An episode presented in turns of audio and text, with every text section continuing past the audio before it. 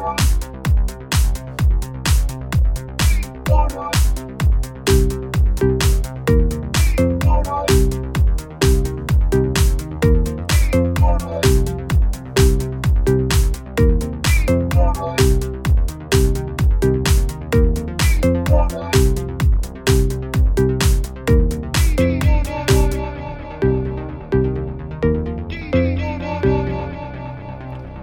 Herzlich willkommen zu Antenne Valdrian mit dem Donik und dem Claudio. Wir reden heute über das Thema Folter. Und zwar habe ich ähm, vor ein paar Wochen den ehemaligen Sonderberichterstatter von der UNO über Folter getroffen, den Manfred Nowak. Und ich habe ihn getroffen im Rahmen von einem Zeitungsinterview. Äh, darum, wenn wir nachher reinlassen, werden wir es wieder hören, wie wir das schon mal gehabt haben, dass ob die mal das Klicken ähm, vom Fotograf zu hören ist. Aber ich glaube, es sollte hörbar sein. Ähm, eben der Manfred Nowak war zwischen 2004 und 2010 auf dem Posten gewesen, äh, also gerade zu der Hochzeit ähm, vom Krieg gegen den Terror und den damit verbundenen Foltermaßnahmen. Da würde er sich auch dazu äußern. Ähm, heute ist er Professor in Wien für internationales Recht. Und er ist, äh, bevor er äh, Sonderberichterstatter war, äh, vor allem in Ex-Jugoslawien tätig gewesen, als Experte für vermisste Personen und ähm, Richter am Internationalen Gerichtshof in Bosnien-Herzegowina. Er war eben Anfang Juni in Luzern, gewesen, hat dort äh, einen Vortrag gehalten an der Uni ähm, zum absoluten Folterverbot im Rahmen von der Summer University, das ist so eine Sonderveranstaltung von der Uni Luzern. Und dort konnte ich eben das Interview mit ihm führen. Und ich habe ihn als erstes gefragt, ähm, wieso überhaupt gefoltert wird, ähm, beziehungsweise was dazu führt, wieso als Menschen andere Menschen foltern. Das hat sich leider seit dem Mittelalter nicht wirklich verändert, nur war es damals noch rechtmäßig, Menschen zu foltern, um ein Geständnis für eine Straftat zu erzwingen. In der Zwischenzeit ist die Folter weltweit abgeschafft worden aus den Strafgesetzbüchern. Ähm, sie ist äh, auf der völkerrechtlichen Ebene wirklich absolut verboten, ohne jegliche Ausnahme. Es ist äh, die, die höchste Norm des Völkerrechts, also Jus Cogens, wo man nicht einmal mit einem Vertrag Gegensätzliches bestimmen kann. Trotzdem wird in der Mehrzahl der Staaten dieser Welt weiter gefoltert und vor allem wirklich ähm, um von Menschen, die verdächtigt werden, eine Straftat begangen zu haben, ein Geständnis zu erpressen oder sonstige Informationen. Das heißt, so banal das jetzt wahrscheinlich klingen wird, ähm, der Druck auf die Polizei, von Seiten der Justiz, der Staatsanwälte, der Politik, der Medien, der Öffentlichkeit ist in den meisten Ländern sehr, sehr groß. Äh, jetzt ist irgendein Verbrechen geschehen. Ihr habt die Verpflichtung, dieses Verbrechen aufzuklären. Und zwar so schnell wie möglich. Die Polizei ist in den meisten Staaten dieser Welt, und das vor allem im globalen Süden, ähm, nicht besonders gut ausgebildet, nicht besonders gut bezahlt, ähm, auch nicht mit sehr, sehr äh, technisch äh, weit entwickelten Methoden der Wahrheitsfindung ausgestattet. Also in vielen Ländern gibt's nicht einmal ähm, Fingerabdrücke, die man nehmen kann, geschweige denn DNA-Analysen und so weiter, also Sachbeweise. Das heißt, ähm, was viele Polizeibeamte tun, ist äh, einfach zu schauen, wo gibt es jemanden, der oder die irgendwie verdächtig aussieht. Das sind in der Regel die wirklich Ärmsten der Armen. Das sind die Obdachlosen, das sind äh, Straßenkinder, das sind Leute, die schon einmal eine Straftat begangen haben oder für diese verurteilt wurden. Und die werden wirklich oft äh, zufällig festgenommen und dann so lange geschlagen, bis sie äh, diese Straftat zugeben. Und dann verschwinden diese Menschen für lange Zeit irgendwo in einer Untersuchungshaft. Sehr oft ist es so, dass die nicht einmal wissen, ob sie jetzt schon verurteilt sind oder nicht. Also ich habe viele Menschen ähm, interviewt in einem Gefängnis, wo weder die äh, Gefängnisbehörde beziehungsweise die Gefängnis, das Gefängnispersonal wusste, ob diese Person es eigentlich schon verurteilt ist oder nicht, weil Strafgefangene gar nicht getrennt waren von Untersuchungshäftlingen.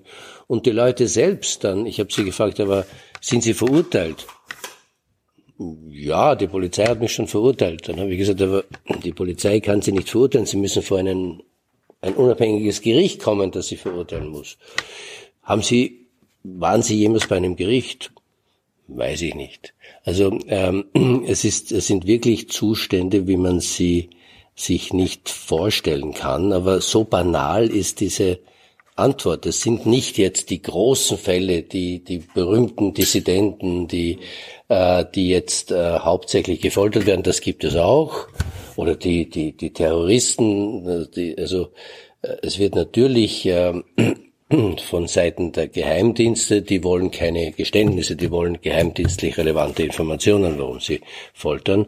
Aber so der 90 Prozent der Fälle, mit denen ich gesprochen habe, waren einfach, es geht darum, ein Geständnis zu erzwingen, weil das leider dann, sobald ich unterschrieben habe, ähm, bei den meisten Gerichten selbst wenn die Person dann sagt, aber das habe ich ja nur unter Folter unterschrieben, nützt das sehr, sehr wenig. Gerichte äh, verwenden das, um die Person dann letztlich zu verurteilen.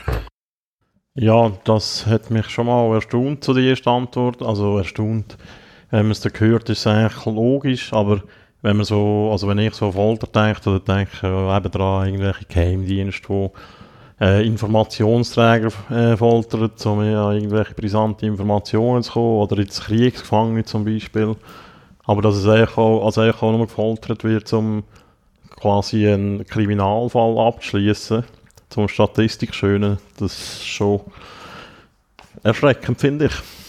Mhm. Ja, aber ja, ist irgendwie noch eine schlüssige ja. Argumentation, ja. Also man, das hört man ja auch immer wieder, äh, ähm, ja, auch aus Medien, oder was, äh, also im Fall von Polizeiermittlungen, mhm. ähm, gut, jetzt vielleicht da weniger, in den USA hört man das ja noch viel, dass irgendwie so ähm, die Polizeichefs sehr stark gemessen werden an ihren, äh, an ihren äh, Statistiken halt. Mhm. Und das geht ja ein bisschen das hier. Ja, genau. Ähm, jetzt, äh, Im nächsten Ausschnitt geht noch ein darauf ein, ähm, wer überhaupt von Folter betroffen ist. Jetzt schon ein bisschen angetönt, dass vor allem eben auch sozial Schwache sind. Was ich jetzt gesagt habe, ist wirklich der Großteil der Staaten dieser Welt. Ähm, und da muss ich jetzt funktionierende Demokratien und Rechtsstaaten, aber das ist die Minderheit, ähm, natürlich ausnehmen.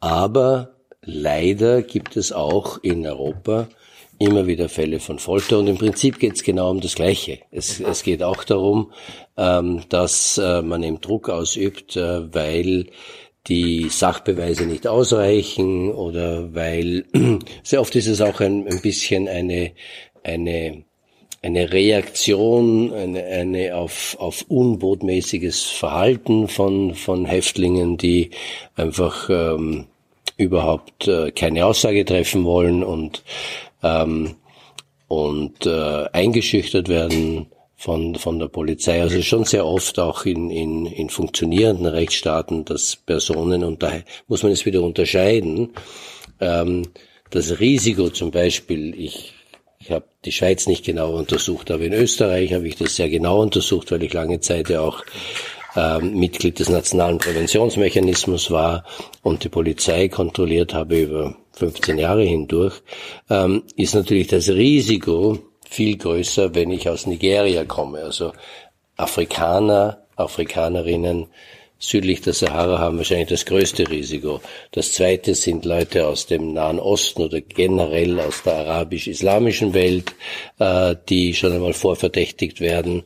Ähm, und das dritte sind dann Leute, die eher aus dem äh, osteuropäischen Raum, Raum kommen und äh, eben des Einbruchsdiebstahls etc. verdächtigt werden. Also da gibt schon so etwas, was wir Racial Profiling nennen innerhalb der österreichischen Polizei. Und wenn man sich die großen Fälle anschaut, wo Leute in den letzten 20 Jahren von der Polizei erschossen wurden oder misshandelt wurden oder auch sogar gefoltert wurden in Österreich, dann ist der Großteil dieser Menschen sind äh, afrikanischer Herkunft. So jetzt schon an, äh, Folter durchaus auch in unseren Breitengrad Thema. Ähm, da muss man ein bisschen genauer definieren. Also er geht davon aus, dass halt Folter, oder seine Definition ist, dass Folter eigentlich schon ist, wenn jemand in Polizei gewahrsam ist und äh, Gewalt angewendet wird gegen die Person, dass das Folter ist. Und er sagt jetzt eben, dass das äh, eben das sogenannte Racial Profiling. Also man tut, äh, äh, man tut quasi Minderheiten, ethnische oder äh, fremde Ethnien schlechter behandeln. Ähm, das hört man auch immer, immer in der Schweiz immer wieder, auch äh, wenn man sich mal mit so Leuten unterhaltet, äh, die einfach äh, äh, ja, von der Polizei angehalten werden, viel mehr, was man jetzt als Weissen nicht unbedingt so könnte, wenn man sich unauffällig verhält. Mhm. Im nächsten Clip geht es um einen ähm, berühmten Fall aus Deutschland, wo mal Folter angedroht worden ist. Ähm, das war ein Fall von Anfang der 2000er Jahre, wo ein Bankiersohn in Frankfurt entführt worden ist äh, von einem Student ähm, und der Student ist verhaftet worden bei der vermeintlichen Geldübergabe, also der wollte Geld erpressen von dieser Familie und ähm, mir ist davon ausgegangen, dass der Bub noch lebt. Ähm, und dann äh, hat der Polizeipräsident damalig von Frankfurt äh, ihm Folter angedroht, damit er ihm den Aufenthaltsort von dem äh, Bub tut, ähm, verraten. Äh, das ist so ein Musterbeispiel, äh, wenn es um Folter geht. Ähm, ja, eben gibt es Fälle, wo jetzt Folter gerechtfertigt wird, um Leben retten. Und da äußert sich jetzt der Manfred Nowak dazu. Nein. Kann nie gerechtfertigt sein, weil die Folter eines der ganz wenigen äh, Menschenrechtsverletzungen ist oder umgekehrt gesagt das Verbot der Folter äh, eines der ganz wenigen Menschenrechte ist, ähnlich wie das Sklavereiverbot, das absolut ist, in normalen Zeiten, aber auch in Ausnahmezeiten, selbst im Krieg, selbst in Zeiten des Terrorismus, darf es keine Ausnahme vom Folterverbot geben. Und der von Ihnen angesprochene Fall zeigt das auch sehr gut.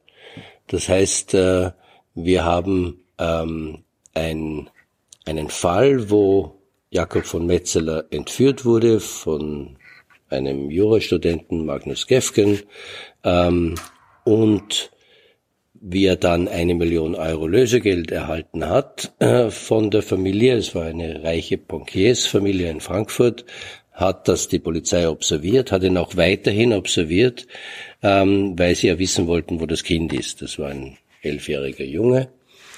Ähm, und er hat äh, den Aufenthaltsort nicht bekannt gegeben und hat die Polizei immer wieder woanders hingeführt. Das hat ziemlich viel Aufsehen erregt. Und die Polizei hat immer mehr Angst bekommen, dass je länger das dauert, könnte das Kind einfach verhungern oder, oder verdursten.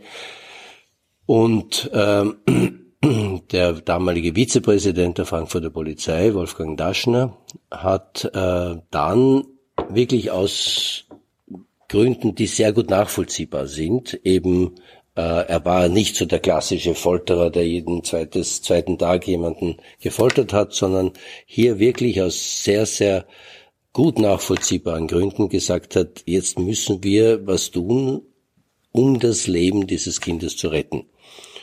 Und es spricht für die Frankfurter Polizei, dass er niemanden gefunden hat innerhalb der Frankfurter Polizei, der bereit war, Folter anzudrohen, weil die Leute gesagt haben, sobald ich Folter androhe und das aber nicht den gewünschten Erfolg hat, dann muss ich sie auch anwenden. Und wie weit gehe ich dann?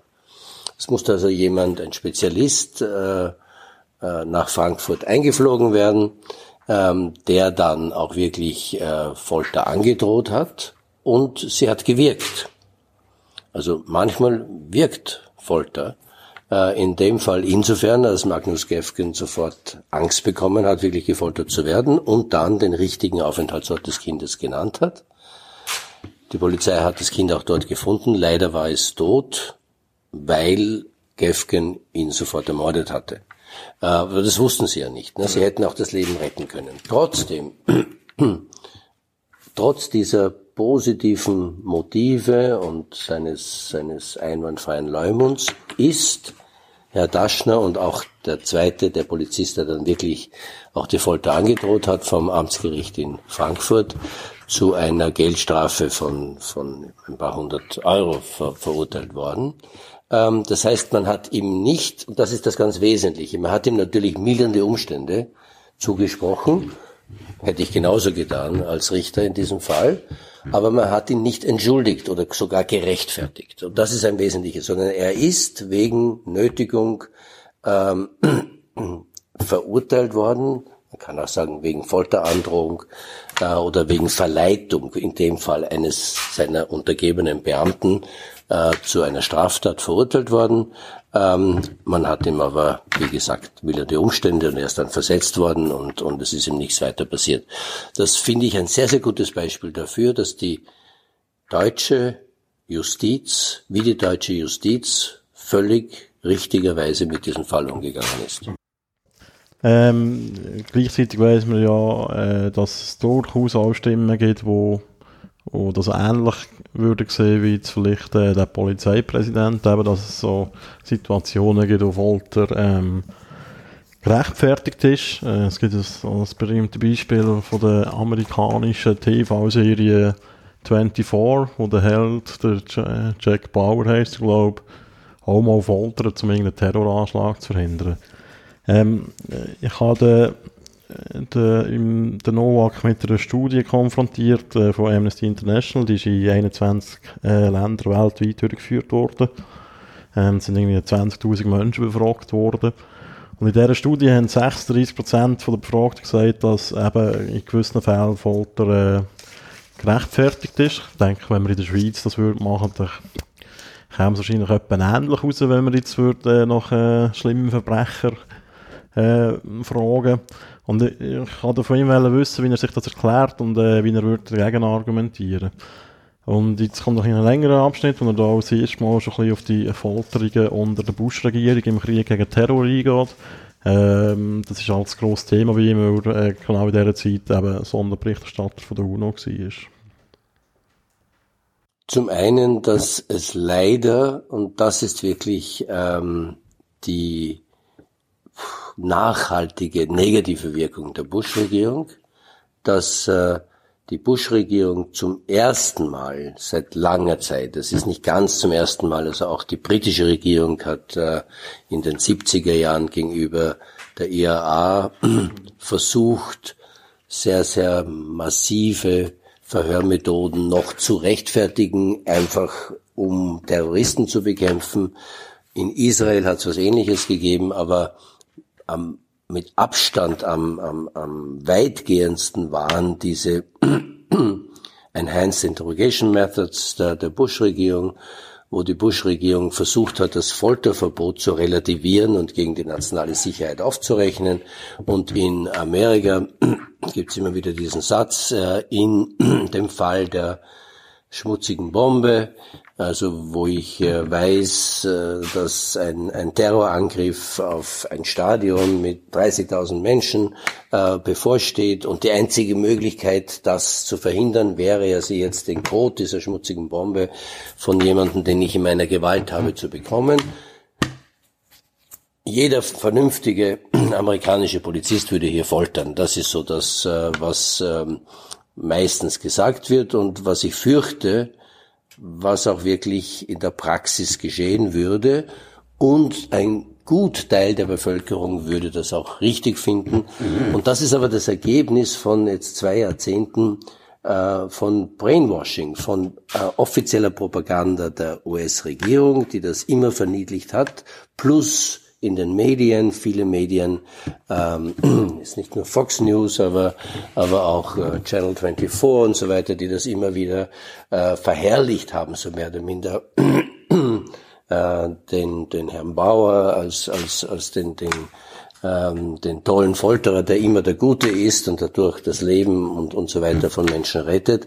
So ist aber die Realität nicht. Also was ich entgegne ist, dass ähm, es gute Gründe hat, dass in Reaktion auf den Nationalsozialismus, den Holocaust, ähm, die Menschenrechte geschaffen wurden. Und gerade weil die Folter so weit verbreitet war durch die Gestapo und, äh, und die SS und so weiter und natürlich alles, was in den Konzentrationslagern war, eine ständige systematische Folter war, ähm, dass man gesagt hat, das ist so ein massiver Angriff auf den Kern der menschlichen Persönlichkeit, der Menschenwürde, dass wir gegensteuern müssen und das absolute Folterverbot eingeführt haben, und zwar mit sehr, sehr guten Gründen. Das heißt, das eine Argument ist ein rechtliches. Es ist absolut verboten und wir sollten uns auch äh, daran halten und das nicht aufweichen. Das zweite ist ein, ähm, ein moralisches Argument, einfach zu sagen, ähm, die Folter ist wirklich ähm, äh, vergleichbar der Sklaverei und es gibt ja auch niemanden, hoffe ich zumindest, äh, der sagen würde, man sollte auch die Sklaverei wieder, wieder legalisieren, wieder einführen. Die Sklaverei nimmt dem Menschen ex lege das Menschsein. Also entmenschlicht und damit es nimmt dem Menschen die Würde, indem ich ihn oder sie zur Sache degradiere. Und die Folter macht im Prinzip genau das Gleiche sie entmenschlicht de facto. Äh, das heißt, die Folter ist darauf gerichtet, äh, Menschen das Gefühl zu geben, du bist eigentlich kein Mensch mehr. Und in, also nicht nur diese physische Folter, sondern diese völlige Demütigung. Und da gibt es ja sehr viele, gerade auch die Amerikaner haben das immer wieder gezeigt, also Menschen nackt auszuziehen, Menschen dann irgendwo in einer schmerzhaften Position aufzuhängen, ihnen das Gefühl zu geben, du bist völlig in meiner Macht, ich kann mit dir tun, was immer ich will, besser du kooperierst. Das ist so und äh, diesen Menschen ja so völlig zu entmenschlichen und das ist ähm, eine eine wirklich massive ein massiver Angriff auf den, den Kern der menschlichen Würde und deswegen ist das Folterverbot ähm, absolut. Und der dritte Grund ist, die Geschichte hat immer wieder gezeigt, ob jetzt zum Beispiel Lateinamerika ist ein sehr gutes Beispiel in den Militärdiktaturen der, der 60er, aber vor allem der 70er und 80er Jahre des letzten Jahrhunderts, sobald ich in Einzelfällen, im dicken Bomb und so weiter, ähm, Folter erlaube, verbreitet sich wie ein Flächenbrand. Also das Öffnen der Pandoras Box. Ähm, und, äh, und in all diesen Diktaturen von Chile, Uruguay, Brasilien, äh, Argentinien und so weiter wurde dann systematisch gefoltert, weil alle das Gefühl gehabt haben, aber mein Häftling ist der besonders gefährliche, von dem kriege ich besonders gute Informationen und so weiter. Ähm, und das hat man ja auch in der Bush-Zeit sehr deutlich gesehen. Ähm, das hat halt mit Guantanamo und so begonnen und hat sich dann wirklich auch wie ein Flächenbrand und äh, sehr, sehr weit verbreitet, wo immer Leute ähm, des Terrorismus irgendwie verdächtig waren, wurden sehr massive Foltermethoden angewendet. Und das hat nicht nur in den Vereinigten Staaten, sondern das hat eine ganz negative Vorbildwirkung für viele andere Staaten gehabt. Ich habe nur ein Beispiel zu nennen, wie ich nach Jordanien auf Untersuchungsmission gefahren bin, hat mich der, der Präsident des Parlaments ganz offen mehr oder minder gesagt, aber was wollen Sie? Warum kommen Sie nach Jordanien, wenn sogar das Mutterland der Demokratie in den Vereinigten Staaten, wenn dort offiziell gefoltert wird, warum dürfen wir das nicht auch tun? Wir haben auch Terroristen. Wir kooperieren sogar mit den USA in der Bekämpfung des Terrors. Ähm, so ungefähr, was ist Schlimmes daran?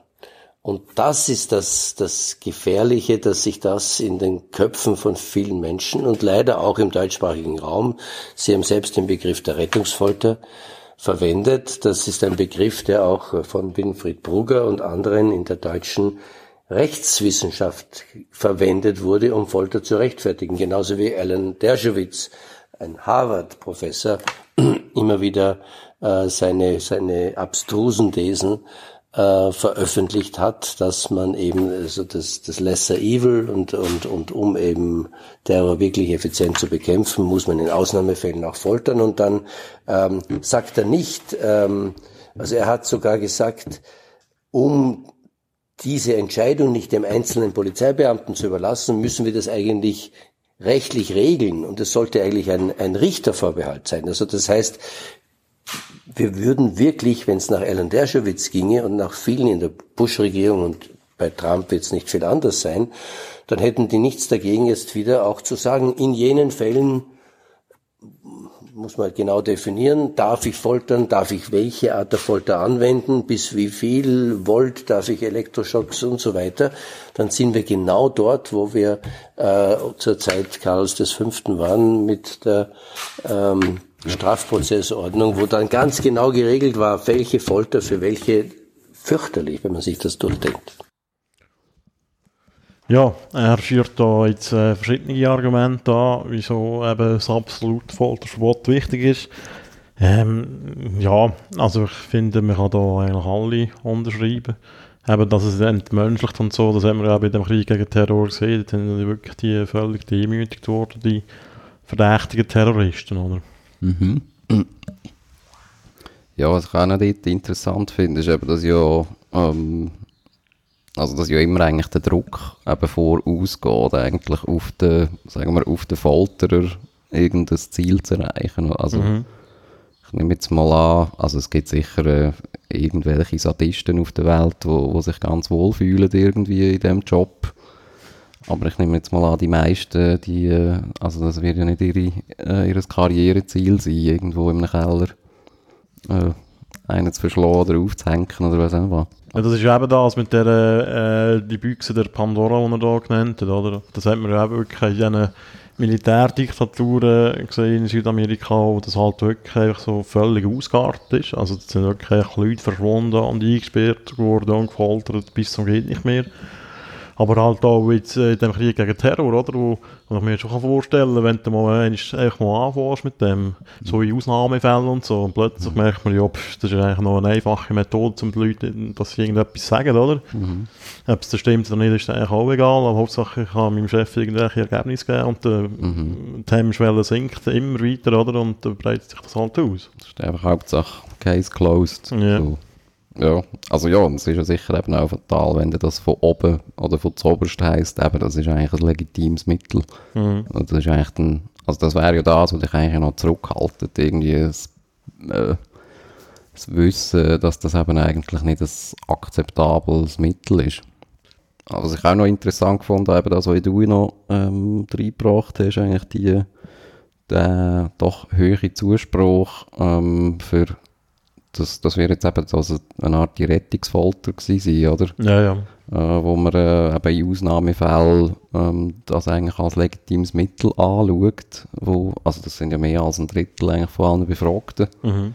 weltweit, also eben in den 21 Ländern. Und das finde ich schon auch noch krass, äh, also wie hoch das, das ist erstens und eben mhm. wie, ja, ist sicher auch irgendwie so eine emotionale Sache. Mhm. Ähm, wo man dann irgendwie emotional vielleicht auch irgendwie beantworten aber, aber du weißt ja nicht, wie die Frage gestellt wurde in dieser Studie, oder? Wenn natürlich, auch immer schwieriger. Wenn, jetzt gerade wenn es um, ums Thema Kindesmissbrauch und so geht, dann können also auch Leute, die jetzt sehr emotional werden und äh, mhm. Menschenrecht für äh, mutmaßliche Täter äh, nicht, nicht ihre erste Priorität sind, oder? Mhm. Also gut, das ist, ja, ja. ist wahrscheinlich bei wenigen, aber halt, du hörst auch eigentlich auch so Sprüche wie die anstellen oder weißt, kann nicht was mhm. abtun und so, das wird dann halt schnell mal sehr mhm. emotional, oder? Es kommt immer darauf ab, finde ich auch bei so Studien, wie man äh, wie da halt wirklich fragt und das weißt du halt einfach mhm. nicht, oder? Ja, und es ist halt einfach auch, aber es ist sehr schnell einfach daher gesagt, aber, äh, aber wie schnell eigentlich auch so rechtsstaatliche äh, Strukturen eigentlich auch können erodieren ja, ja. Also das siehst ja immer wieder, oder äh, kannst auch immer wieder nachlesen in, äh, in Geschichtsbüchern. Mhm. Was, ich, äh, was mir dort noch in den Sinn kam, ist, ist zum Beispiel auch so die Diskussion da vom, äh, über den Anders Breivik, der ja auch äh, mhm. gross durch die Medien gegangen ist mit seinen ähm, äh, mit seinen, wie sagt man dem? Also mit seinen Haftbedingungen, wo er ja die ganze Zeit eigentlich so ja, rekurriert drüber. Letzte Woche, glaube ich, ein Urteil kam, ist abgelehnt worden vom mhm. Europäischen Menschenrechtsgerichtshof, oder wie ja. heißt. Ja, dort mag ich mich auch noch so an Diskussionen erinnern, die ich mit Leuten geführt habe, wo, wo dann eben sehr schnell mal äh, so der, der, der Spruch kommt, irgendwie eben am besten halt einfach irgendwie ins Loch hineinrühren oder, äh, oder halt mhm. eben an die Wand stellen. Aber ja, aber ich meine, das sind dann halt damit irgendwie auch Herausforderungen, oder? Also als Rechtssystem. Ich meine, so Leute fordern ja, ja das Rechtssystem raus. Ja, aber dort muss ja eben genau der Rechtsstaat zeigen, dass er äh, funktioniert, gerade in diesen extremen Fällen, oder? Genau, ja. Also kannst du ja nicht, oder kannst du eigentlich auch nicht das Justizsystem dann eben an, an so Leute irgendwie dann, mhm. äh, orientieren. Mhm. Eben der, der Schweiz, den er hier erwähnt hat, der Harvard-Professor, also ich meine, das ist wirklich, kann dann nachher auch noch schnell etwas über den gelesen. Also wenn man da wirklich vorschlägt, dass man quasi die Folter noch im Gesetz legitimiert, so wenn ist sie angebracht und wenn nicht, dann sind wir dann wirklich gleich wieder irgendwo im Mittelalter, oder, wo es eigentlich so Gesetze gegeben oder, also Exekutionsarten und so, oder besonders schmerzvoll sein für, für gewisse Verbrechen. Also das ist wirklich äh, beängstigend, oder? wenn man da sieht, dass eigentlich gescheite Leute äh, das durchaus können irgendwie verargumentieren können. Mhm. Im nächsten Abschnitt geht es äh, um eben die Folterungen, die im Rahmen des amerikanischen Krieg gegen Terror passiert sind und vor allem auch um die Aufarbeitung von denen. Ähm, man kann ihn gefragt, äh, wieso was das eigentlich für die politisch Verantwortlichen Konsequenzen gehabt, weil Folter ja eben, wie man weiß, verstößt äh, gegen die äh, Menschenrechtskonventionen und ist eigentlich international strafbar. Das ist auch etwas, das ich der Obama-Regierung immer vorgeworfen habe. Ähm, Obama hat viel gemacht, und zwar sehr, sehr schnell, äh, um die Folter zu beenden. Also er hat ähm, mit Executive Orders äh, Folter beendet. Er hat auch diese Geheimgefängnisse, in denen unter der Bush-Regierung Leute gefoltert wurden und geheim incommunicado festgehalten wurden, beendet.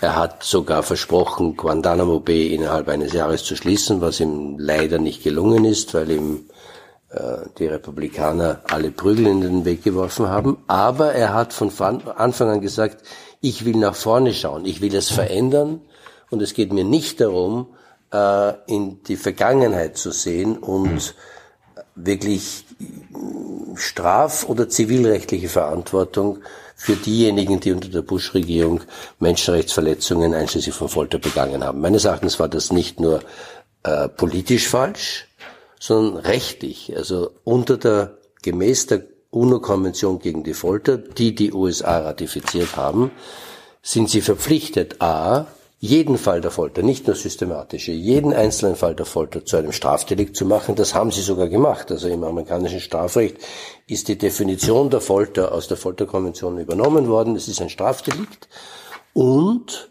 haben die Verpflichtung, jeden einzelnen Fall der Folter strafrechtlich zu untersuchen und zu verfolgen. Das hat die Schweiz genauso und das hat Österreich, also alle diese 165 Staaten, die die UNO-Konvention gegen die Folter ratifiziert haben, haben, und das ist das Besondere dieser Konvention, haben diese Verpflichtung, jeden einzelnen Folterfall, und zwar unter der derzeitigen Regierung, aber auch in der Vergangenheit, ähm, zu untersuchen und die Schuldigen zu bestrafen und den Opfern entsprechende Wiedergutmachung zu leisten. Rehabilitation, finanzielle Entschädigung, was immer dann die Wiedergutmachung im Einzelfall ist.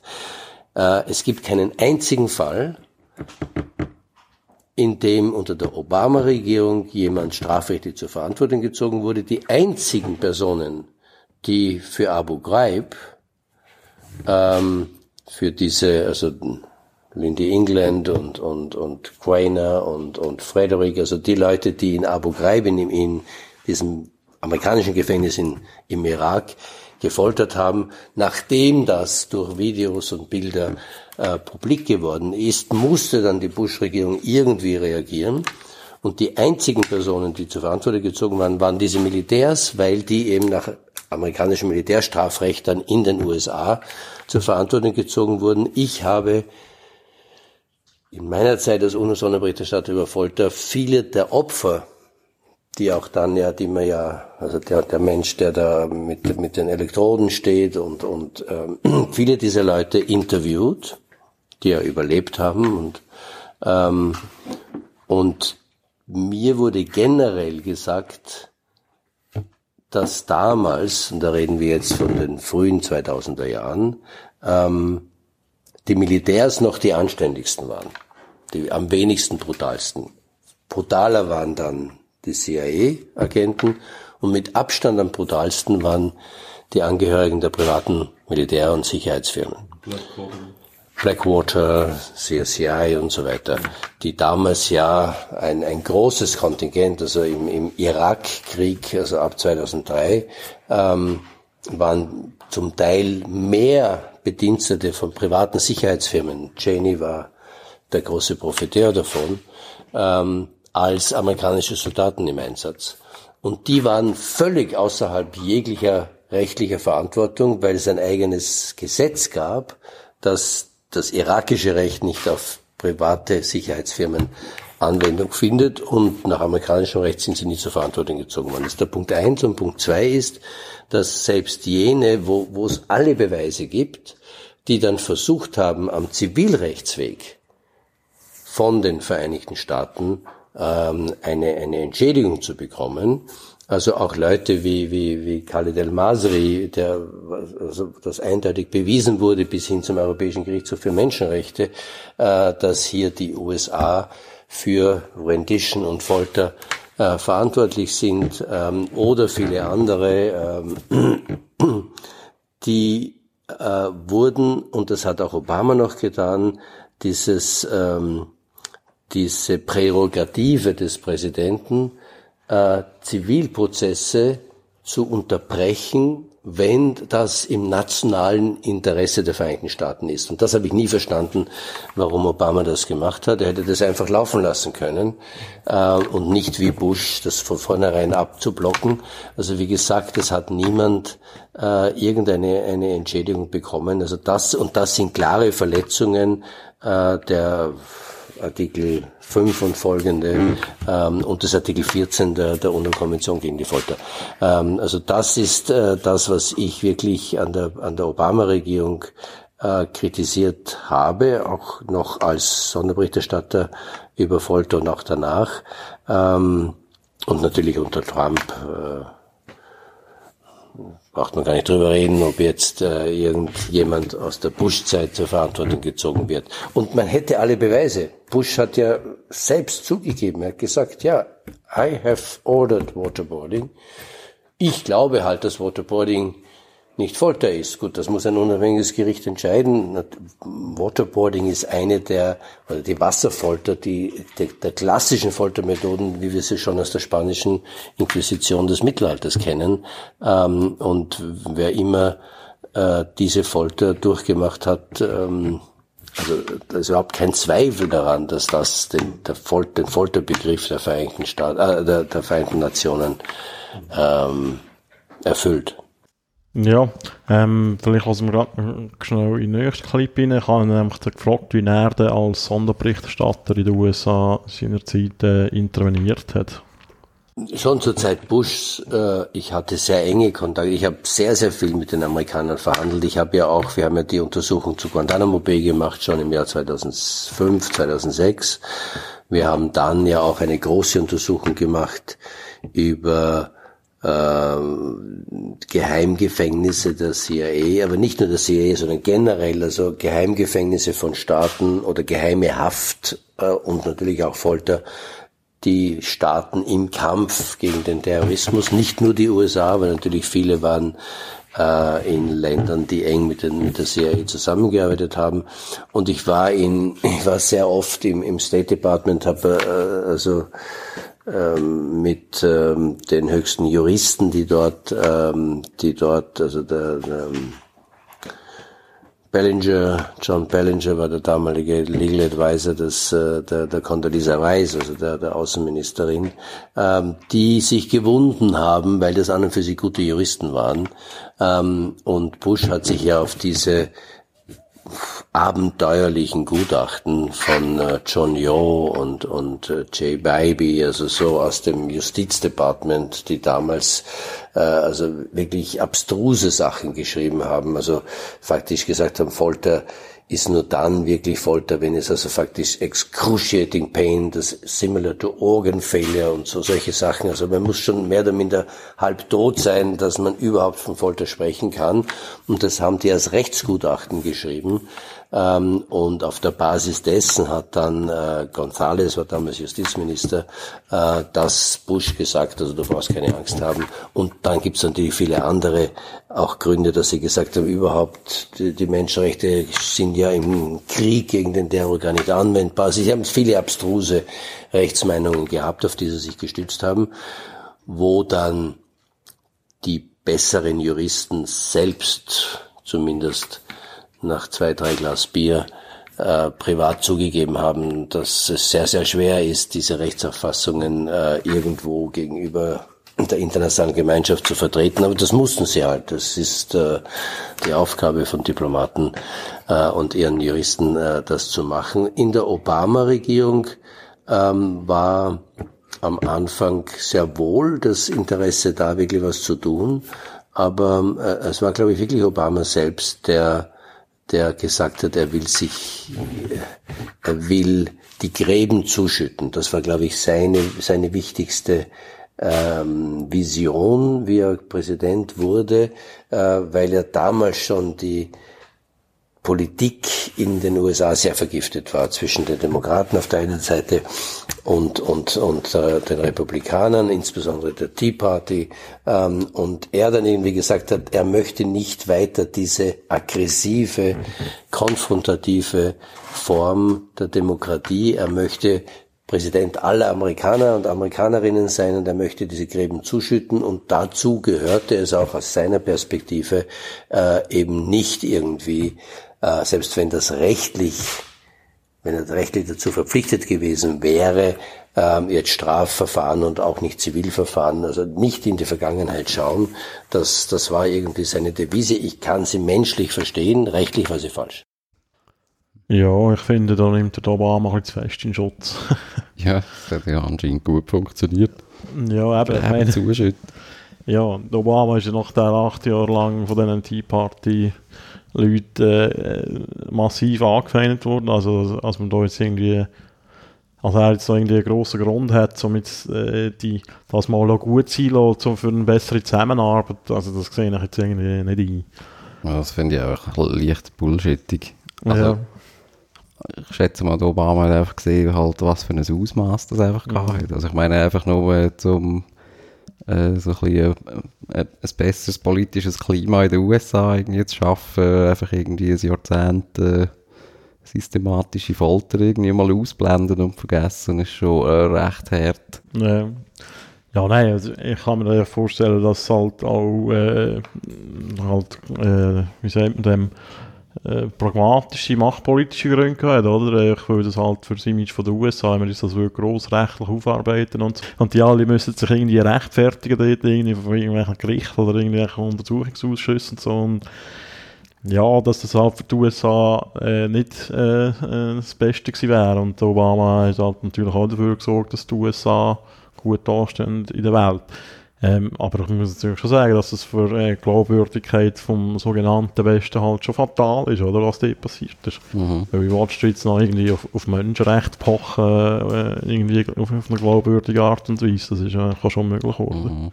Ja, also ich finde auch gerade eine Obama-Administration, ja. die muss man jetzt nicht unbedingt in Schutz nehmen, was Menschenrechte anbelangt. Also. Ja, aber er hat ja, also Folterungen sind ja beendet worden und so und die Keimgefängnisse sind geschlossen worden.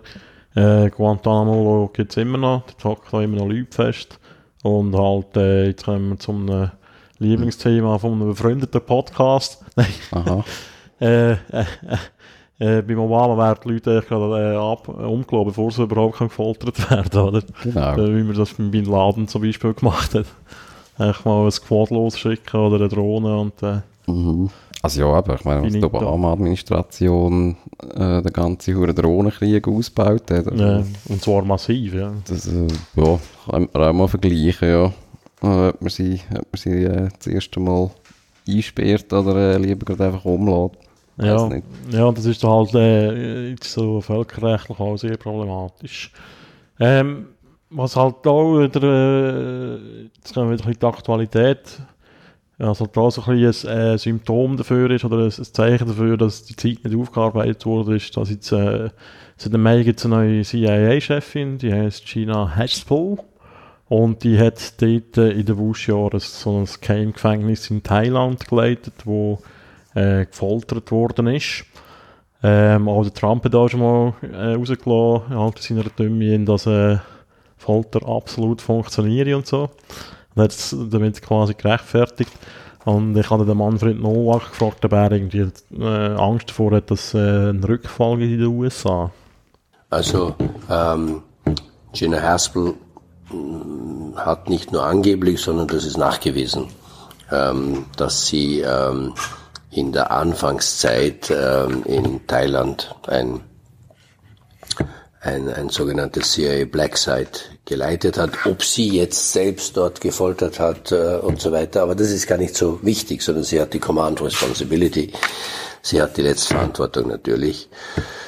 Und dass Leute wie, wie Abu Zubaydah äh, dort äh, gefoltert wurden, ist auch bewiesen. Das haben wir schon in unserem Bericht über Geheimgefängnisse nachgewiesen und das hat dann auch das äh, Senate Intelligence Committee des amerikanischen Senats auch ausdrücklich, also auch wenn dort viel geschwärzt ist, aber man kann zwischen den Zeilen sehr gut lesen, äh, wo Geheimgefängnisse waren und dass sie dort war, hat sie auch nie abgestritten. Ähm, man muss sich nur vorstellen, wenn jetzt muss ja nicht das Ausmaß von 9-11 haben, aber irgendein ein, ein größerer Terroranschlag ähm, in den Vereinigten Staaten äh, verübt wird, dann kann man sich ungefähr ausmalen, wie die Trump Administration ähm, darauf reagieren wird. Ja. Also ähm, das momentan ist kein unmittelbarer Anlass und äh, ähm, die Anzahl von inhaftierten Personen, die des Terrorismus verdächtig sind, ist ja auch sehr zurückgegangen ähm, weil ja viele dann letztlich doch freigelassen wurden. Ähm, ähm, aber das kann sich jederzeit wieder ändern natürlich. Ja, rosige Aussichten. Ähm, ich habe ihn, jetzt haben wir viel über die USA geredet, ich habe ihn noch gefragt, ähm, ob es dort auch irgendwie eine europäische Mitverantwortung gibt. Naja, es ist, jetzt bleibe ich noch einmal bei den USA, natürlich auf der einen Seite die Mitwirkung mhm und Mitverantwortung für das, was unter, den, unter der Bush-Regierung geschehen ist. Und da hat, ähm, wie gesagt, da hat schon Dick Marty, äh, eben ein schweizerischer ähm, äh, Staatsanwalt und auch äh, äh Mitglied des, des, äh, der Europäischen Versammlung, der Parlamentarischen Versammlung des Europarates, der dort als, als Sonderermittler äh, als erster nachgewiesen hat, dass es in Polen, ähm, in Rumänien und in Litauen Geheimgefängnisse der CIA gab. Wir haben das dann, oder ich habe das dann als Sonderberichterstatter über Folter genauer noch untersucht. Wir haben es auch äh, in, in, in, unseren, in unserer gemeinsamen Untersuchung 2010 noch einmal so sehr, sehr klar äh, alle alle Beweise zusammengeführt, wie auch die, welche Personen mit Renditionflügen wann nach Rumänien oder wann nach Polen ähm, gebracht wurden. Ähm, und wie gesagt, Senate Intelligence Report, aber auch der Europäische Gerichtshof für Menschenrechte hat in diesen Fällen ähm, gerade vor kurzem nochmals eindeutig ähm, die relevanten Staaten äh, verurteilt und gesagt, äh, ihr habt euch mitschuldig gemacht, indem ihr, und das kann niemand äh, also bestreiten, dass zumindest ausgewählte Kreise, und das ist halt normalerweise äh, zumindest äh, der, die Verteidigungsminister, das sind zumindest die Geheimdienst, äh, Leiterinnen von Geheimdiensten, Präsidenten waren, müssen natürlich involviert und, und, und ähm, davon gewusst haben, auch wenn sie das immer wieder abgestritten haben. Ähm, und die internen Untersuchungen ja immer behindert wurden in Polen, aber genauso in Rumänien. Ähm, also das ist einmal das eine, die direkt selbst auf ihrem Gebiet amerikanische Folter zugelassen haben. Da gibt es aber natürlich viele andere Mitwirkungen, äh, bis hin dort, dass man einfach wissend Renditionflüge und Renditionflüge sind ja in vielen Staaten äh, zwischengelandet, wo man gewusst hat, dass dort Leute sind, die, die, die, die schwer misshandelt auch während des Fluges wurden, wo man eigentlich hätte eingreifen müssen, wo man, wo man die Leute befreien hätte müssen und so weiter. Das heißt, die Zusammenarbeit der Geheimdienste und da möchte ich jetzt gar keine Stadt wirklich ausnehmen in Europa, haben sehr eng ähm, mit äh, den amerikanischen Geheimdiensten zusammengearbeitet. Das ist das eine. Ja, ähm, es hat übrigens auch in der Schweiz hat so Zwischenlandungen gegeben. Ich habe gerade noch einen Artikel gelesen aus dem Jahr 2006, wo das irgendwie so rausgekommen ist. Äh, da hat man von so sechs Zwischenlandungen gegeben, von so Flügen äh, geredet. Und die sind äh, damals von der Behörde als äh, Privatflüge taxiert worden, was ja auch ein ein Witz ist. Gehen wir zum nächsten Clip. Ähm, ich wollte wissen, ob es aber auch Folter in Europa gibt oder Folter, die direkt von europäischen Staaten ausgeht. Also wir haben ja, ähm, wenn ich mir jetzt einfach ansehe, die Judikatur des Europäischen Gerichtshofs für Menschenrechte. Ne? Ähm, dann ähm, habe ich, und das hat es früher nie gegeben, äh, früher waren vielleicht ganz vereinzelte Fälle. Die ersten Fälle, wo der Europäische Gerichtshof wirklich Folter festgestellt hat, war gegenüber der Türkei in den, äh, in den, in den 90er Jahren erst. Man muss jetzt natürlich zurückgehen, natürlich auch äh, damals schon äh, Nordirland, Allerdings hat der, Europäische Gerichtshof noch gesagt, das sei nicht Folter, sondern nur unmenschliche Behandlung, was meines Erachtens aber falsch war und auch sehr kritisiert wurde. Und natürlich im Griechenland-Fall wurde ja systematisch gefoltert, aber das kam nie bis zum Europäischen Gerichtshof für Menschenrechte. Wenn ich mir das heute anschaue, ähm, dann haben wir, ähm, ich weiß jetzt nicht die letzten Statistiken, aber ein, an die 20 Prozent von allen Fällen, in denen der Europäische Gerichtshof für Menschenrechte eine Verletzung der Europäischen Menschenrechtskonvention feststellt, haben mit Artikel 3 zu tun. Ähm, also Artikel 2, Artikel 3, also Recht auf Leben, Folterverbot ähm, und dann natürlich viele auch mit dem Verbot der willkürlichen Haft. Ähm, also das sind schon massive äh, Verletzungen. Jetzt kann man natürlich sagen, der Großteil dieser Fälle sind heute in der Russischen Föderation, in der Türkei, in der Ukraine äh, und in anderen ähm, zentral- und osteuropäischen Staaten, Moldawien und so weiter. Ähm, aber es sind auch immer wieder westeuropäische Staaten wie Frankreich, ähm, und, und England und äh, verurteilt worden für, oder auch Österreich verurteilt worden äh, für Verletzungen von Artikel 3. Äh, das heißt, es sind keine, keine wirklichen Ausnahmen. Ich würde jetzt schon sagen, dass generell in Westeuropa die Folter die Ausnahme ist. Ne? Aber es gibt auch einen Bericht äh, des früheren Europakommissars für Menschenrechte, ähm, der äh, Tom Hammerberg, ähm, der die französischen Gefängnisse als unmenschlich bezeichnet hat. Und ich selbst habe äh, also nur, also ich habe vier europäische Staaten ähm, besucht mit offizieller Mission und der einzige Staat, in dem ich wirklich keinen Fall von Folter und gleichzeitig die höchsten Standards von Haftbedingungen gesehen habe, das war Dänemark und einschließlich von Grönland. Aber in Griechenland, die Haftbedingungen in Griechenland, ähm, insbesondere in der Migrationshaft, und das war 2010, also noch vor dem wirklichen wirtschaftlichen Zusammenbruch, äh, die waren durchaus afrikanischen Polizeistationen vergleichbar, selbst am internationalen Flughafen in Athen, aber auch in vielen dieser da oben in, in, an der Landgrenze Evros zwischen, also wo die Leute von der Türkei herübergekommen sind und dann in, in, in unbeschreiblichen, äh, überfüllten, äh, hygienisch äh, wirklich unbeschreiblichen Zuständen dort äh, untergebracht waren oder auch auf den Inseln. Ähm, aber ich habe auch Georgien und Moldawien, ähm, ja, und, und auch in Griechenland, also durchaus auch in Polizeistationen in Athen, da gibt es einige, die relativ berüchtigt sind, da ist schon auch ganz ordentlich gefoltert worden. Also, äh, also es ist nicht so, dass es, dass, dass das nur in der Migrationshaft ist. Natürlich trifft es auch wiederum primär Ausländer, Ausländerinnen, ähm, aber und auch die Haftbedingungen in, in Korydallos, das ist das das größte Gefängnis da in Piräus, also das größte Gefängnis Griechenlands, pff, das, das, das war eine, also explosiv, wie man sich das kaum vorstellen kann, weil dort natürlich auch, das ist auch ein bisschen äh, natürlich ein Problem, das wir alle in Europa haben.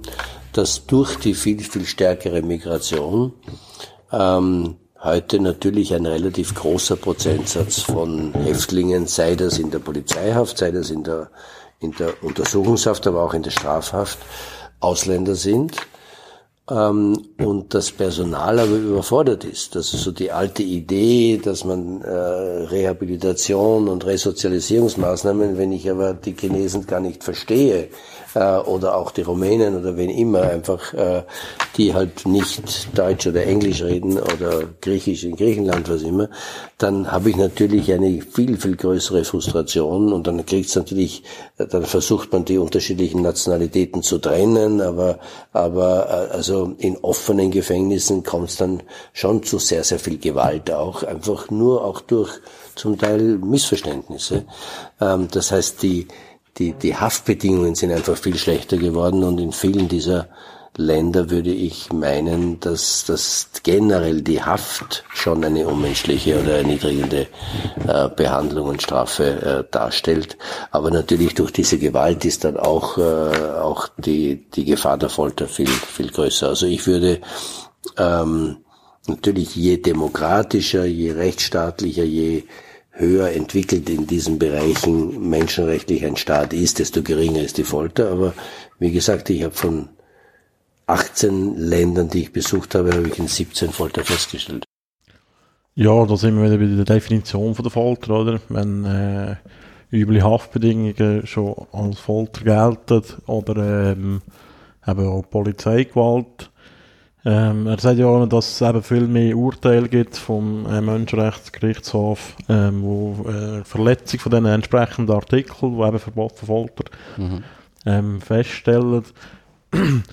ähm, Finde ich es auch schwierig äh, einzuschätzen, ob das äh, einfach eine Änderung ist auch von der äh, Gerichtspraxis sozusagen, Urteilspraxis von der Richter dort, oder ob das wirklich zugenommen hat. Mhm. Kann ich mir eigentlich nicht so wirklich vorstellen.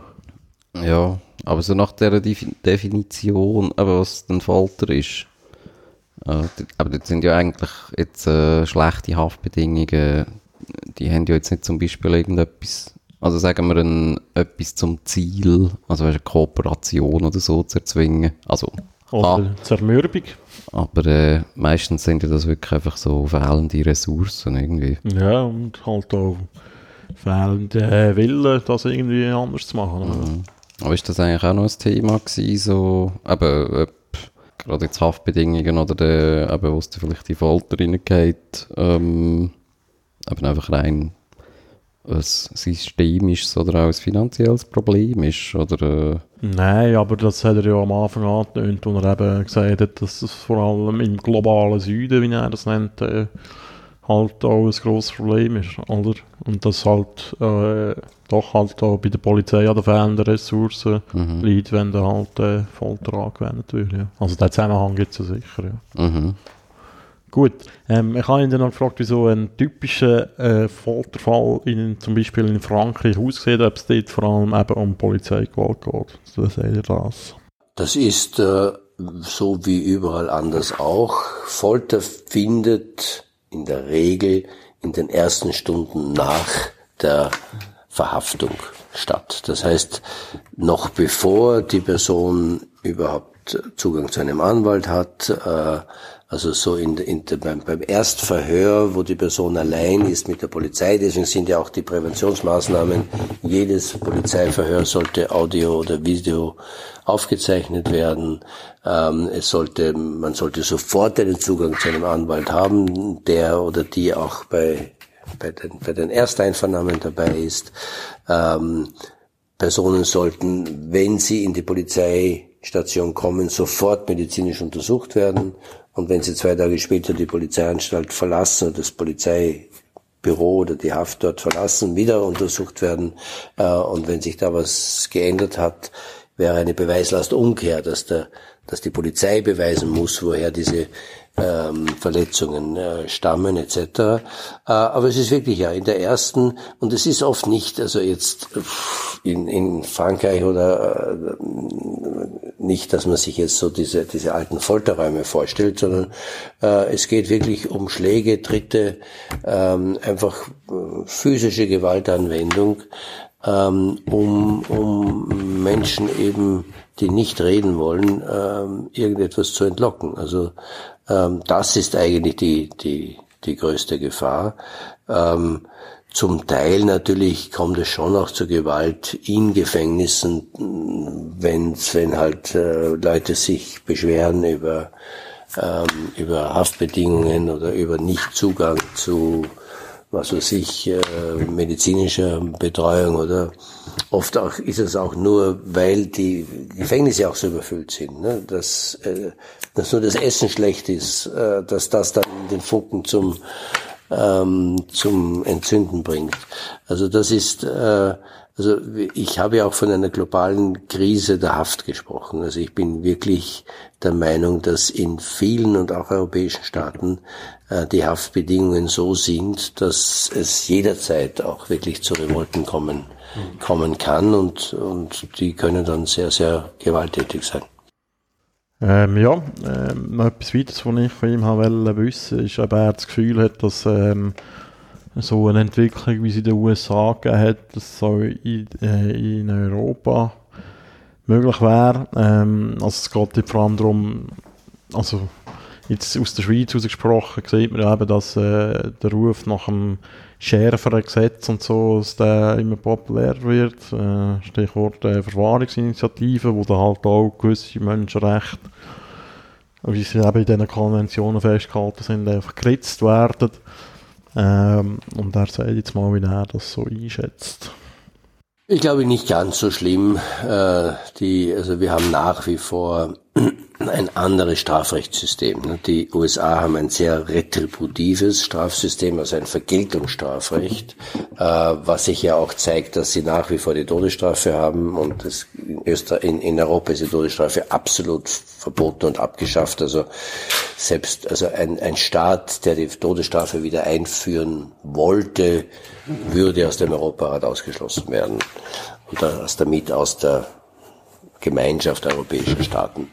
Ähm, die USA haben ja auch das Kumulationsprinzip. Das heißt, also es gibt Leute, die haben, die sind zu 600 Jahren äh, Haft verurteilt, wenn man das alles zusammenzählt, weil wir haben das Absorptionsprinzip. Das heißt also, wenn ich verschiedene Straftaten begangen habe, gilt eigentlich dasjenige mit der höchsten, dem höchsten Strafausmaß.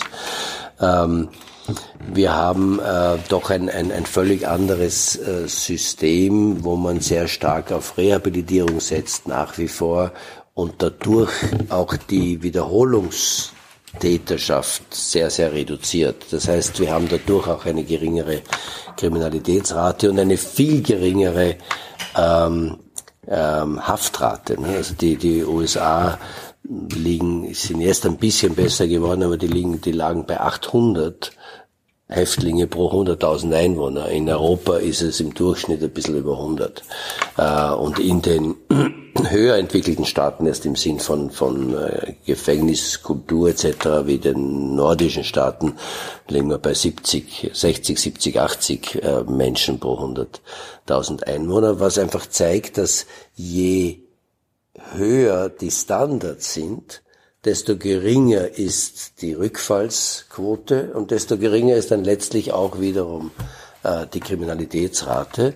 Ähm, und desto billiger wird's auch. Also es, es ist eine bisschen eine Milchmädchenrechnung, äh, wenn man wenn man meint, ähm, mehr Gefängnispersonal zu haben und die Gefängnisse weniger auszulasten, dass das alles sehr, sehr teuer ist. Das stimmt schon im Vergleich zu einem Hochsicherheitsgefängnis der USA, das ich noch dazu vielleicht an eine private Firma ähm, äh, auslagere, also die Privatisierung äh, spielt ja in den USA oder auch in England eine ziemlich große Rolle, ähm, wo dann einfach nur weggesperrt wird. Da habe ich schon weniger Personal, aber indem ich Leute nur wegsperre, noch dazu in Einzelhaft, ich habe ja oft wirklich Isolationshaft, ähm, dann resozialisiere ich diese Menschen nicht. Und die Rückfallsquote ist eine viel, viel höhere, wenn die hinauskommen, äh, dass sie sofort wieder ein Verbrechen begehen, weil sie eben auch nicht Zugang zu Bildungsprogrammen haben, zur Arbeit und so weiter.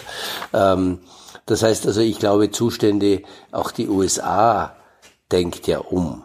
Ähm, das heißt, diese, diese Tough- und Crime-Politik, die irgendwann unter Nixon begonnen hat, eigentlich mit dem War on Drugs. Äh, äh, und das Ergebnis ist nicht weniger Drogen, sondern viel, viel mehr Drogenkriminalität. Das heißt, ich kann gewisse soziale Phänomene nicht mit Kriegen bekämpfen, sondern ich muss sie an den Ursachen bekämpfen. Das gilt für den War on Drugs genauso wie den War on Crime und wie den War on Terror. Ähm, das heißt, äh, auch der War on Terror hat ja viel, viel mehr Terroristen hervorgebracht, als er, äh, als er verhindert hat. Äh, und das Gleiche gilt für die Drogen. Da sieht man es am deutlichsten, dass wir heute umdenken, dass auch die UNO umdenkt und sagt, also das war ein Wahnsinn, ähm, die Drogen einfach nur mit, mit, mit einem War und mit, mit äh, den stärksten Strafen ähm, äh, zu, zu bekämpfen, sondern äh, Droge ist ein soziales, eine, ein soziales Phänomen, wo ich an den sozialen Ursachen ansetzen muss. Die Schweiz ist ja da gerade ein sehr gutes Beispiel, wie man, wie man in der Schweiz mit der Drogenkriminalität oder mit, mit dem Drogenkonsum generell äh, umgeht. Und das Gleiche ist natürlich bei der Bekämpfung äh, von, von Straftaten generell. Ähm, das heißt, äh, da habe ich nicht so große Angst, aber natürlich, je mehr rechte Parteien, rechtspopulistische Parteien an die Macht kommen äh, und mit Tough on Crime äh, Politik machen, äh, geht es natürlich in dieselbe Richtung, Strafverschärfung ähm, und ähm, und, und auch höhere, höhere Haftraten. Aber ich sehe es in Wirklichkeit, äh, das sehe ich noch weniger, selbst in Ländern, die, die doch sehr stark in, in diese Rechts, Richtung tendieren wie Polen oder Ungarn, ist doch nicht wirklich eine Explosion der Kriminalitäts- und der Haftrate zu sehen. Ja, das klingt doch beruhigend. Sind wir alle safe. Ja, das, ich hätte jetzt dort noch so ein bisschen äh, mehr Schwarzmalen erwartet ja. von ihm, aber ich weiß nicht. Gut, ich habe auch mal von den USA gelesen, dass ich dort so das Ganze ähm, dass es dort ja wirklich so eine Art Gefängnisindustrie ja auch geht. Und gerade eben auch durch die, durch die Privatisierung, ähm, ja sogar auch schon eine starke Lobby, die mehr oder weniger eigentlich angewiesen ist auf äh, eben genug Häftlinge. Genug äh, Verurteilungen und, und eben genug Häftlinge. Mhm. Ja, die haben wirklich ein spezielles äh, Rechtssystem. Die haben auch teilweise das äh, Strike-System. Also wenn du das erste Mal mit Drogen verwirrst, wirst du noch so schlimm, das zweite Mal schlimmer und das dritte Jahr musst du eigentlich 30 Jahre Knast. Also, mhm. also das ist wirklich völlig gaga. Und das ist eigentlich egal, was es war. Ja, ähm, er hat noch äh, erzählt über sein aktuelles Projekt, das er ähm, dabei ist. Das ist eines von der UNO. Mhm. Und die geht um Kinder, die nicht in Freiheit sind. Also das heisst Kinder, die entweder inhaftiert sind oder die in Heim sind, etc. Ähm, weil er sagt, das sei immer so ein das Schlimmste gewesen, was er äh, erlebt hat auf seinen psychischen Ländern. Also in Afrika hat er so Achtjährige gesehen, die im Gefängnis hocken, weil teilweise ist Strafmündigkeitsalter irgendwie auf sieben oder so. Und äh, jetzt, äh, wenn sie eben herausfinden wie viele Kinder auf der Welt eigentlich quasi nicht frei sind, ähm, es hat, äh, das erzählt er es hat irgendwie ähnliche äh, Projekte schon gegeben mit so Kindersoldaten und sie hoffen da so, so eine Aufmerksamkeit auf das Thema zu ziehen, so wie man das eben schon in dem Beispiel Kindersoldaten aus seiner Sicht erfolgreich gemacht hat. Ich habe in diesen sechs Jahren, in denen ich Sonnenberichterstatter über Folter war, habe ich, wie gesagt, 18 offizielle Fact-Finding-Missions, dann noch drei gemeinsame ähm, und äh, in diesen Fact-Finding-Missions, wenn, wenn ich Folter untersuchen will, habe ich die, den Großteil der Zeit eben in Haftanstalten verbracht, weil dort finde ich die Leute, die gefoltert wurden. Und äh, wenn ich unangekündigte Besuche in alle möglichen Haft, das können auch psychiatrische Anstalten sein, das können auch Kinderheime sein, das können auch Altenheime sein, wo immer, ähm, dann habe ich ähm, die größte Chance, dort auch Misshandlungen bis hin zur Folter festzustellen, indem ich dann eben auch unbeaufsichtigte Interviews mit, mit den Häftlingen durchgeführt habe und habe also wahrscheinlich das nie wirklich genau gezählt, aber Tausende von Menschen interviewt Ähm, und das Schlimmste waren immer Kinder. Also wirklich Kinder, ähm, um jetzt nur irgendwelche Beispiele zu nennen, in Kasachstan, die in, in, in eigenen Kinderheimen waren, die und wie, wie der, der, Jüngste war drei Jahre alt, das war ein, ein, ein Waisenkind und andere waren Straßenkinder, die man dort zusammengefangen hat. Und der Älteste war 16, das waren lauter männliche, äh, der halt schon irgendwie eine kleine Straftat begangen hat. Alle waren kahl geschoren in Häftlingskleidung. Es war eine unheimlich repressive Atmosphäre, obwohl der Direktor gesagt hat, nein, nein, die können hinausgehen. Die haben sich nichts sagen getraut und es hat lange gebraucht, um diese diese Wand des Schweigens der Kinder zu überwinden, um sie dann, um zu sagen, nein, du brauchst keine Angst haben, da ist keine Überwachungskamera, wir haben die alle weggeschickt, jetzt könnt ihr offen reden und die sind tagtäglich geschlagen worden und natürlich konnten die nicht freiwillig hinaus. Bis hin zu vielen Ländern, wo die Strafmündigkeitsgrenze sehr, sehr tief liegt, auch bei sieben Jahren. Togo zum Beispiel, wo ich acht, neunjährige Kinder schon verurteilt gesehen habe in, in Gefängnissen. Ähm, und in, in, die waren in eigenen Kindergefängnissen. Ne? Aber, aber halt doch einfach eingesperrt. Ein sieben-, achtjähriges Kind, das ist un, irgendwie unvorstellbar für unsere äh, Begriffe. Aber dann natürlich auch äh, un, äh, in, in, in Griechenland unbegleitete Minderjährige. Das waren 14-jährige afghanische Burschen, die da gekommen sind und dann mit Schleppern irgendwann es geschafft haben, weil die Eltern gesagt haben, äh, zumindest ihr sollt ein besseres Leben haben, aus Afghanistan zu fliehen. Dann kommen sie nach Griechenland und werden dann in einer Art und Weise behandelt, die die, die, die, die unbeschreiblich ist. Oder auch nach, bis nach Österreich kommen und, und ihre Eltern irgendwo auf der Flucht verloren haben und dann nicht mehr wissen. Und ähm, also das Schwierigste emotional war für mich immer Kinder in der Haft zu sehen. Am liebsten hätte ich die mitgenommen, aber das war unmöglich äh, natürlich. Ähm, und habe dann mich so ohnmächtig gefühlt, mit denen ein Gespräch zu führen und die schauen dich dann so an und, und, und irgendwie sagen, bitte hilf mir. Und ich konnte ihnen in der Regel, manchmal kann man ein bisschen helfen, aber in der Regel nicht wirklich helfen äh, in dieser Situation.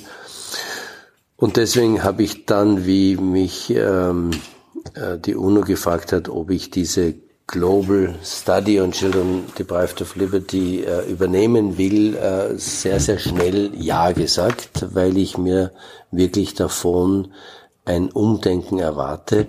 Äh, eine Global Study heißt, dass wirklich weltweit untersucht wird, wie viele Kinder sind in Haft.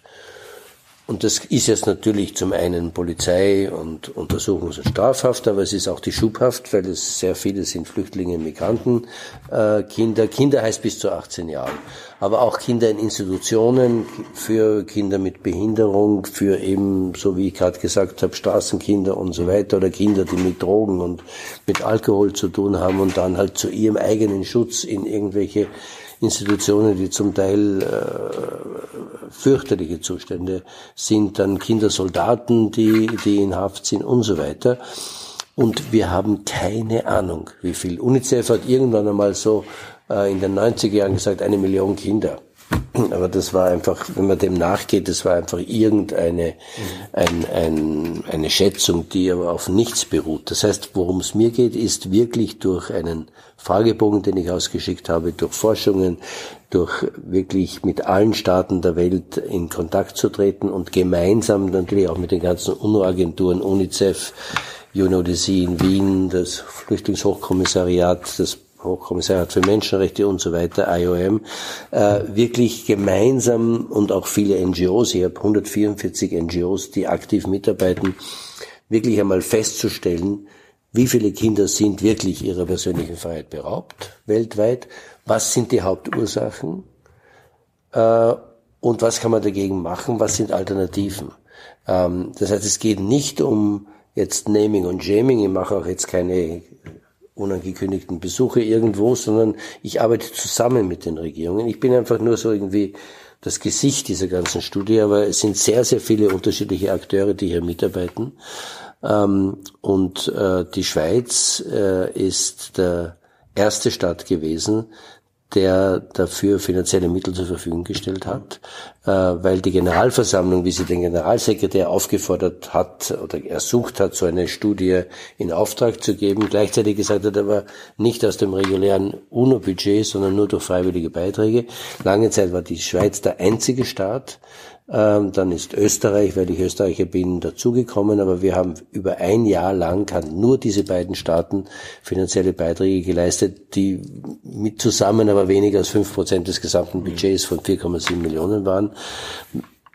Wir haben dann eine, oder ich habe dann eine Emergency Fundraising Aktion gestartet, auch mit privaten Stiftungen äh, und habe dann auch von der EU und Deutschland und anderen Staaten, Katar, ähm, eine Million Dollar irgendwie aufgetrieben, mit denen wir, das ist viel zu wenig, aber wir können soweit arbeiten, dass ich auch wirklich imstande sein werde, im Oktober 2019 der Generalversammlung diese Studie vorzulegen. Und das Wichtigste ist mir dabei, von Staaten Best Practices zu bekommen, einfach zu zeigen, ich habe diese oder jene Maßnahme, zum Beispiel Diversion in der Jugend, in, in, in, in, ähm, im Jugendgerichtsverfahren oder eben statt diesen großen fürchterlichen Kinderheimen so kleine Wohngemeinschaften oder es gibt immer aus, also Alternativen zur Haft und auch zu zeigen, aber auch wenn ich das mache, wenn ich viel, viel weniger Kinder einsperre, heißt das noch lange nicht, dass deswegen jetzt die Kriminalität steigt oder was immer, sondern eher sogar das Gegenteil bewirkt wird. Also zu zeigen, es gibt auch Alternativen, weil die Kinderrechtekonvention sagt ganz klar, im Prinzip sollen Kinder nicht eingesperrt sein, weil ich Kinder einfach ihres Lebens beraube äh, und Kinder auch einen viel größeren Freiheitsdrang noch haben als, als Erwachsene. Ähm, und daher sagt sie also, wenn, dann nur als ein, eine absolute Ausnahme und dann auch nur so kurz als möglich. Die Realität leider in wiederum in dem Großteil der Staaten der Welt ist leider, leider eine völlig andere. Und was ich mir erhoffe, ist, dass schon allein die Datensammlung die ich hier gemeinsam mit den Staaten mache, zu einem Umdenken beitragen wird äh, und nicht erst dann nur die Veröffentlichung der Studie, aber dass es dann auch ein Follow-up gibt, äh, so wie bei den früheren Studien zu äh, diese globalen Studien über Kinder in bewaffneten Konflikten, dass ein Bewusstsein geschaffen hat gegen Kindersoldaten und das hat schon einiges mhm. bewirkt. Und das gleiche, die zweite Studie war gegen Gewalt gegen Kinder ähm, wo man auch doch zunehmend jetzt sieht, dass auch in der die familiäre Gewalt, dass also auch es strafrechtlich verboten wird, dass Kinder von ihren Eltern geschlagen werden oder in der Schule als, als Zuchtmittel äh, geschlagen werden etc. Also das heißt, ich, ich erwarte mir wirklich von dieser Studie äh, doch eine, eine Wirkung in der Realität und die Kinder, glaube ich, haben das verdient. Das wäre es ähm, von Manfred Nowak. Ähm, wolltest du noch etwas sagen, oder was? Ja, mir ist da noch aufgefallen, was ich auch noch interessant gefunden habe, ähm, jetzt eben, also mit seinem Projekt da, dass er eigentlich mhm. wie mal will, äh, auch, ja, wie mal Fakten ja auch haben. Mhm. Ähm, das habe ich jetzt da noch herausgefunden, bei der, ich bin ja da mal noch auf Amnesty International gegangen, da gibt es auch noch irgendwie so die Rubrik, so, ja, Zahlen und Fakten dort merkt man halt ja auch, also dass ja logischerweise eigentlich ja das Ganze nur aus Dunkelziffern besteht. Mhm. Äh, ja, man hat halt einfach wenig Zahlen und Fakten. Ja. Ja, das habe ich eben auch gedacht, wo äh, eben er das gesagt hat mit der äh, UNICEF-Zahl, die sie mal gegeben hat, der eine Million, dass man das halt auch, im, auch ein bisschen mit Vorsicht muss geniessen, wenn äh, so UNO-Behörden einfach so mal eine Zahl rausbleiben, oder? Mhm. Weil das meistens äh, irgendwelche Schätzungen sind, irgendwelche äh, Hochrechnungen, die nicht wahnsinnig präzise sind. Ja, das ist halt das Geschäft, das im Dunkeln passiert. Genau. Ja gut, ähm, vielleicht noch äh, am Schluss ein kleiner Hinweis. Ähm, wenn es wieder mal so ein Interview gibt, dann ähm, tönt es hoffentlich besser, weil wir wieder mal investiert haben und ein feines Stativ jetzt haben für unser Aufnahmegerät. Ähm, ja, und äh, mich würde es generell mal wundern, jetzt von unseren treuen Hörern, die jetzt bis am Schluss gelost haben, ähm, wie ihr das so gesehen Jetzt, wir haben jetzt die letzten paar Folgen spezielle Sachen gemacht, äh, viele Gäste gehabt, ähm, wie ihr das so findet. Oder äh, ja, mal eine Rückmeldung wäre mal schön. Mhm. Schreibt uns. Genau. Ja, ja, merci noch für das Interview. Das war Interessant gewesen. Ja, Dem Herrn Novak. ja und äh, sonst hören wir uns nächste Woche wieder. Bis dann. Tschüss zusammen.